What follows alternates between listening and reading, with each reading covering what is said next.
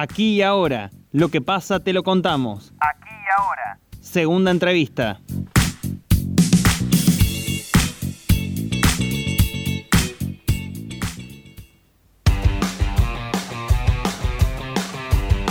El gobierno anunció esta semana que se reabren las exportaciones de carne, pero solo en un 50% y se trabajará en la confección de un plan ganadero nacional.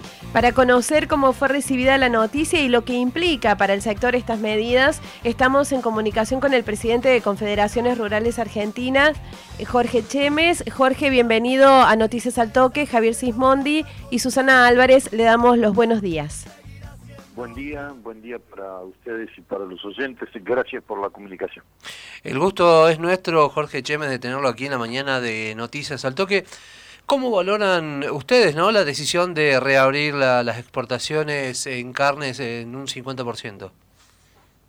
La realidad es que nuestras expectativas era que se abran en un 100%, lo cual es una urgente necesidad del sector ganadero ya que como muchas veces lo hemos dicho, eh, no tiene sentido tener cerradas las exportaciones cuando justamente lo, que se exporta no es lo que se consume en el mercado interno.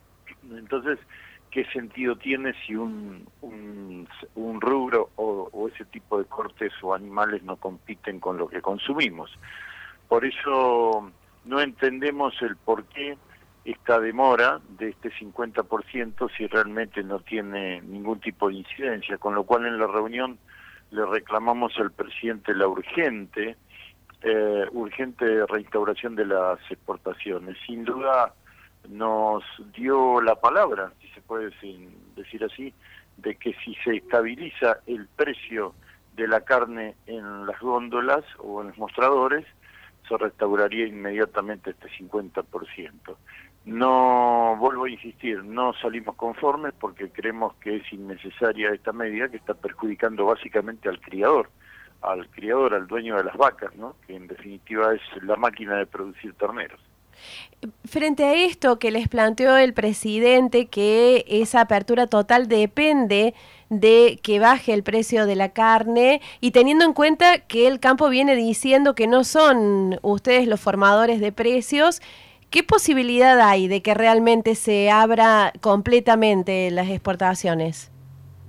Eh, yo creo que posibilidades hay en la medida en que se aplique criterio y sentido común y se escuche realmente a la gente que entiende en el tema. Nosotros claramente le mencionamos de que el aumento del precio de la carne no es por las exportaciones, la carne aumenta por la inflación galopante que tenemos en este país, la carga impositiva y todo el costo de movimiento y digamos de, logística que tiene la carne para poder ser distribuida. Entonces, creo que están mirando eh, hacia otro lado, creo que están haciendo una evaluación equivocada.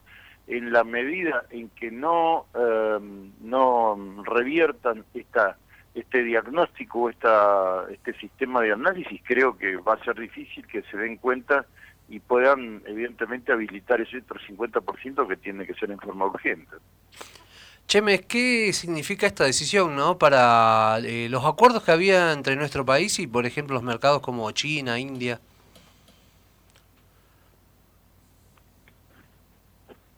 Chemes, ¿nos escucha? A ver, a ver si se escucha ahí. Ahí los recuperé. Ah. Ahí los recuperé. No, le, le, preguntábamos esto, ¿qué decisión, qué, qué significa esta decisión, no, para los acuerdos que había entre nuestro país y, por ejemplo, mercados como lo son China o India? Creo que es una muy mala imagen. El, cumplimiento y la seriedad en las relaciones comerciales internacionales yo creo que es el capital más importante y nosotros estamos vulnerando justamente estas, estas premisas que son tan fundamentales. Eh, si nosotros no cumplimos con lo que hemos eh, acordado y firmado en los convenios con los países, lógicamente nuestros compradores van a ir a buscar carne a otro lado, porque en el caso, todos, ¿no? Pero mucho más en el caso de China, que está importando carne, que es un alimento, no es que estén importando tornillos, están importando alimentos, con lo cual no solo es un problema comercial y económico que enfrentan, es, eh, les puede originar un problema social porque no van a tener alimentos para su población, así que hay que evaluar todas estas cuestiones que yo estoy planteando y realmente la falta de seriedad, vuelvo a insistir, yo creo que esto nos golpea fuertemente a nosotros y nos hace perder credibilidad, que en definitiva es posicionamiento comercial, ¿no? Otro de los temas de los que se ha hablado esta semana es esta intención del Gobierno Nacional de desarrollar un plan ganadero. Y ayer el ministro de Desarrollo Productivo, Matías Culfas, dijo eh, o anticipó una reunión que habría mañana con eh, sectores, representantes de todos los sectores del campo, precisamente para avanzar en la confección de ese plan.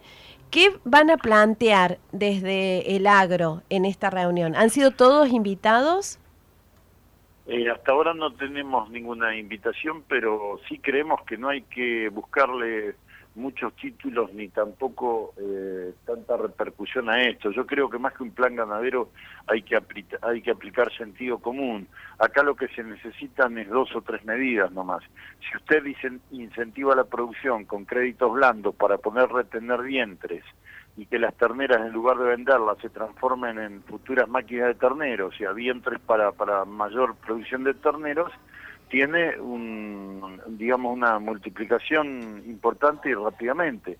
Y si damos un incentivo fiscal para que en lugar de vender un animal de 300 kilos se venda uno de 400 o más kilos, automáticamente estamos produciendo más carne para colocar en el mercado interno y para tener más saldo exportable. Así que yo no creo que haga falta armar un gran plan ganadero. Con dos o tres medidas esto arranca perfectamente. Lo que pasa es que evidentemente hay gente que no o no entiende el negocio o no conoce la cadena comercial y tiene estos diagnósticos y este, decisiones equivocadas.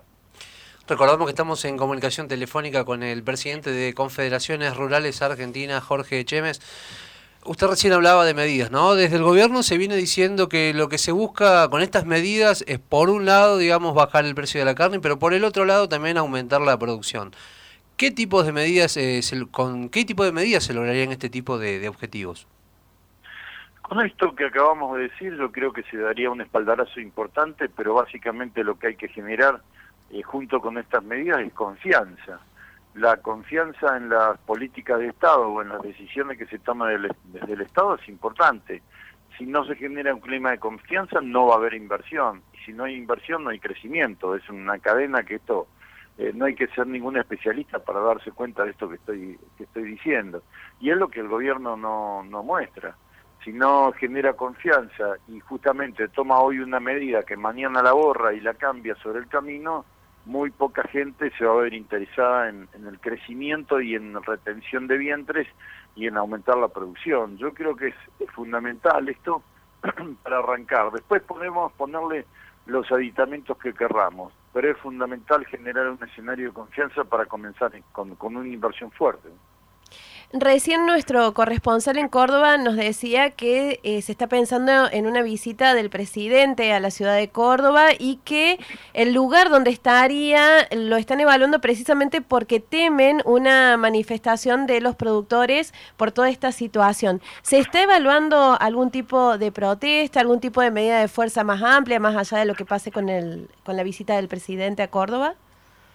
Sí, independientemente de la visita del presidente, desde las entidades, las cuatro entidades de la mesa de enlace, estamos pensando en una medida de protesta porque realmente no se no se escucha, no se accede a las necesidades reales y a decisiones que, que promuevan un, un, funcionamiento normal de la producción agropecuaria y justamente esto atenta eh, al crecimiento del sector y al crecimiento del país segura, eh, no, no creo que sea inmediata, pero desde las entidades estamos trabajando adentro de cada una de nuestras eh, de nuestras organizaciones para ver si desde nuestras bases se termina concretando alguna medida de fuerza mayor que la que hicimos con el cese de comercialización ganadera. Pero sí concretamente se está hablando de alguna medida de protesta. El productor necesita que se sepa la realidad de lo que se está viviendo en el sector. Chemes, ¿qué es eh, lo que hace que, la grieta, ¿no? También, para, hablar un poco también con este tema, entre el gobierno y el campo siga profundizándose. Eh, ¿Es, ¿Es, insalvable esta situación, digamos, entre campo y gobierno? ¿O hay alguna posibilidad a futuro de que las relaciones puedan mejorar? Mire, eh, existe todas las posibilidades para que esto se solucione. El problema es que si desde el gobierno se empieza a ver claramente al campo como una fuente de desarrollo y crecimiento y no solamente se lo ve como una fuente de recursos fiscales, automáticamente eh, esta problemática de la grieta se soluciona. Eh, porque en definitiva es una cuestión ideológica. Hay un sector del gobierno, no digo todo, pero un sector que lo ve de esta manera.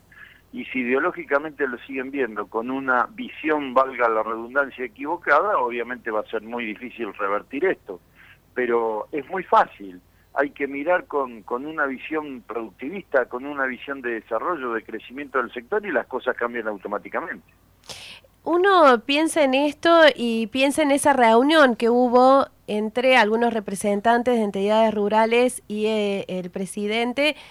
¿Y por qué no logra el campo transmitirle el, diagnóstico, la radiografía de la situación? Pareciera que hay como un diálogo de sordos, donde desde el gobierno se plantea una cuestión y no salen de ahí, desde el campo alertan sobre que la situación es otra, pero no, no hay posibilidad de entendimiento. ¿Qué podría destrabar eso? Justamente lo que yo recién decía, que desde el gobierno se empiece a tener otra visión. Yo he tenido la oportunidad personalmente de estar en todas las reuniones que hemos tenido con ministros y con, y con el presidente también. Y la verdad es que a veces da la sensación de que no nos creen, eh, piensan que nosotros lo único que buscamos es la especulación y el crecimiento para el beneficio propio, eh, digamos, en estas reuniones y en la medida en que ellos no nos dejen, eh, ellos me refiero al gobierno, Desde el, de, a partir de que, el, de, que el gobierno no nos deje de ver con desconfianza, las cosas pueden cambiar, pero es, es una decisión ideológica, vuelvo a repetir, y de conceptos equivocados. Si nos, nos escucharan con atención y analizaran profundamente la información, inclusive que nosotros le acercamos, se darían cuenta que los fundamentos que les llevamos y las, las herramientas que planteamos son para el beneficio de todo el país y no solamente para el sector. Pero vuelvo a insistir, a veces la política y la ideología no les permite escuchar con realidad lo que nosotros llevamos.